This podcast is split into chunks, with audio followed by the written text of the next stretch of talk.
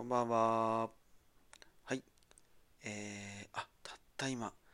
12時もありまして、えー、9月17日になりました。えー、こんばんは、平田です。はい。えー、今日はですね、あのー、最近の気づきというか、最近ね、よくやって、自分がやっているセルフケアについてね、あの、お話ししたいなと思って、えー、喋ってます。はい。あのうちの接骨院ですね、ビースポに来ていただいた方だと、もうね、そういうのやられたことあるかもしれないですが、え、ー、と、赤ちゃんが、えー、生まれてから大人にな、大人になるというか、まず、まあ、立って歩いたりとか走ったりできるようにするために、できるようになるための段階として、まあ、いろんな動きをやっていくんですよね。まあ、最初は、まあ、寝た状態でちょっとねバタバタバタバタすることしかできなくて、えー、それがだんだんだんだん、えー、ね、目だったり頭が動くようになってきてそしたらくるっと回れてみてとかまあそんなかんなでどんどん進んでいくわけですよ。はい、でですね結構そういう動きを、まあ、抜けてるとこがあったりするのでそこをしっかり一つ一つ順番にできるようにしていって、まあ、本来の体が動けるような状態っていうのを作っていきましょうねっていうのを結構あの一つ大事なその治療の、ま方針として持ってやってるとこがあるんですがえっ、ー、とですね結構それやってたんですけど今までちょっと見落としてたかなっていうふうに思うとこがあって、えー、最近ですねあのそれを、えー、気をつけ出したっていう話なんですけどまあ、なんでそんなことを思ったかっていうと、まあ、そもそもそれは何かっていうと、顔が基本的に下向いてることが多かったなって思ったんですよ。どうしても、どういうふうな手の動きをするとか、足の動きをするとか、えー、肩甲骨の動きをするとか、そういうところにこう目がいってしまいがちだったんですけど、まあね、レクチャーをしてる私としてもそういうところに目が行きがちだったし、そういうところのアドバイスをしがちだったんですけど、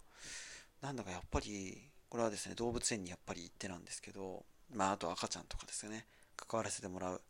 えー、ことあるので、えー、そういうとこを見てて思ったのは、みんな、顔面が前向いてるんですよね。あの、目だけが前向いてるじゃなくて、顔面が前向いてるんですよね。うん、動物で、下向きながら歩いてくる動物ってあんまいないはずなんです。例えば猫ちゃんとかワンちゃんとか、飼われてる方、えー、いらっしゃるから 聞いてくれてる人が限られてるのでいらっしゃらないかもしれないですが、えー、下向きながら寄ってくるってあんまないと思うんです。基本的には目がこっち向いてる状態で歩いてくるっていう風なところじゃないかなと思うんですけど人間の赤ちゃんもそうなんですよね。基本的には顔が進みたい方向に向いてるっていうとこなのになぜか、まあ、ハイハイだったりとか動物の動きを真似してやりましょうねっていうことをやるときは顔がやっぱね、下向くってことになりがちなんですよね。うん、そうすると、なかなかやっぱり、その姿勢がうまく取れなくなるというか、やっぱりハイハイだったりとか、えー、そういう動きって全身運動なので、ほとんどの要素を似せても、やっぱり1個ずれた動きがあると、まあ、おかしな動きになりがちなんですよね。うん、って思った時にあ、まず顔面がやっぱり正面向かなきゃなと思っててでその場でですねそう思った時に立ってる状態で、まあ、上向いてめちゃくちゃしゃくれてみたんですよ、ね、背骨に対してこうまっすぐのところから顔面がこう空向いてるっていう状態がねあのそういう状態になりますんでそれちょっとやってみたら10秒くらいですかねめちゃくちゃしゃくれさせたんですよ。今のご時世あのマスクつけてるんで、ね、マスクの中でどんだけしゃくれてようがあんま分からないはずなのでそれ10秒ぐらいやってそれ戻したらものすごい立ちくらみしちゃってまあ結論その立ちくらみっていうのは別にどうしても立ちくらみって言葉だけ聞くと悪悪いねあの良くない象徴な感じがしちゃうかもしれないですけど、まあ、僕にとってはとっても姿勢改善の効果があったっていう証拠なんですよね。ものすごく体に変化が起こったりとか、まあ、姿勢が変わるようなことがあると,、えーと、それをやる前の姿勢とやった後の姿勢の差が生じるのでその差で頭があれ？ちょっとおかしいっていう風に感じて結構その立ちくらみみたいな気持ち悪くなるようなことが結構ね現象として起こることあるんですけどあのそうなるもんなんですよ。うん、なので大体にその症状が起こった後ってしばらくしたらまあそのクラクラする感じでなくなってあすごい姿勢変わってるって感じが起こるので悪いことじゃないんですけどついあの立ちくらみイコール悪いことって思ってるとそういう立ちくらみみたいなのが起こった後にすぐあ気をつけないとっていう風にかがんじゃったりとか、ね、ちょっと体丸めるような感じでやったりっていうところで、まあ、姿勢がねまた元に戻っててあんま効果が発揮されないってことは結構あるんですけど僕の場合はねすごくそのしゃくれるっていう動きで要は首の前側がまあ伸ばされてそこがね筋肉とかで硬くなってしまってたりとか短縮している状態が長く続いてておそらく、まあ、姿勢を崩してたところが、まあ、しゃくれるっていう首の前側を伸ばすことで、えーまあ、しゃくれるだけじゃないですね。上向いてしゃくれる。で伸ばしたことで多分整って頭の位置がいい位置に行ってっていう風な変化が起こったんだと思うんですけど結構あの僕なかなか姿勢悪いですけどあの僕ほどの変化じゃないかもしれないけど割と変化出る方多いんじゃないかと思うんですよね、うん、これはちょっとあのね関わらせてもらってる患者さんだったり選手に還元できるポイントだなというふうに思って最近ねちょっとお伝えするようにしてきてて、うん、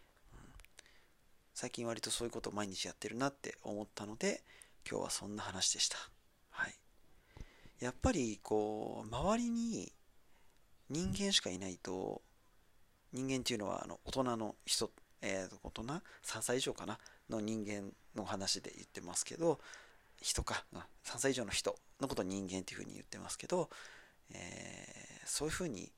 何て言うかもういろんな動かし方の癖だったりとか習慣が染みついてしまってるとみんな割と同じような格好したりするのであんま気づかないポイントってあるんですけど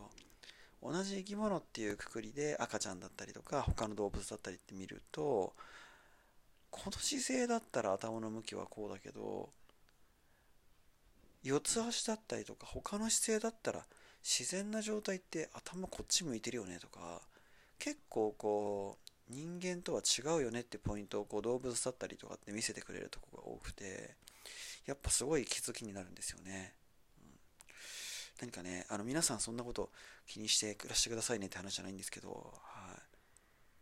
自分が動物園に行ったりすることを正当化しようとしてるっていうわけでもないつもりなんですが、まあ喋っててと正当化しようとしてる感じですが、ね、ちょっとそんなところでいろいろアンテナ張って、まあ、お役に立てるような 情報を、はい、皆さんにお伝えしてそういう風にできると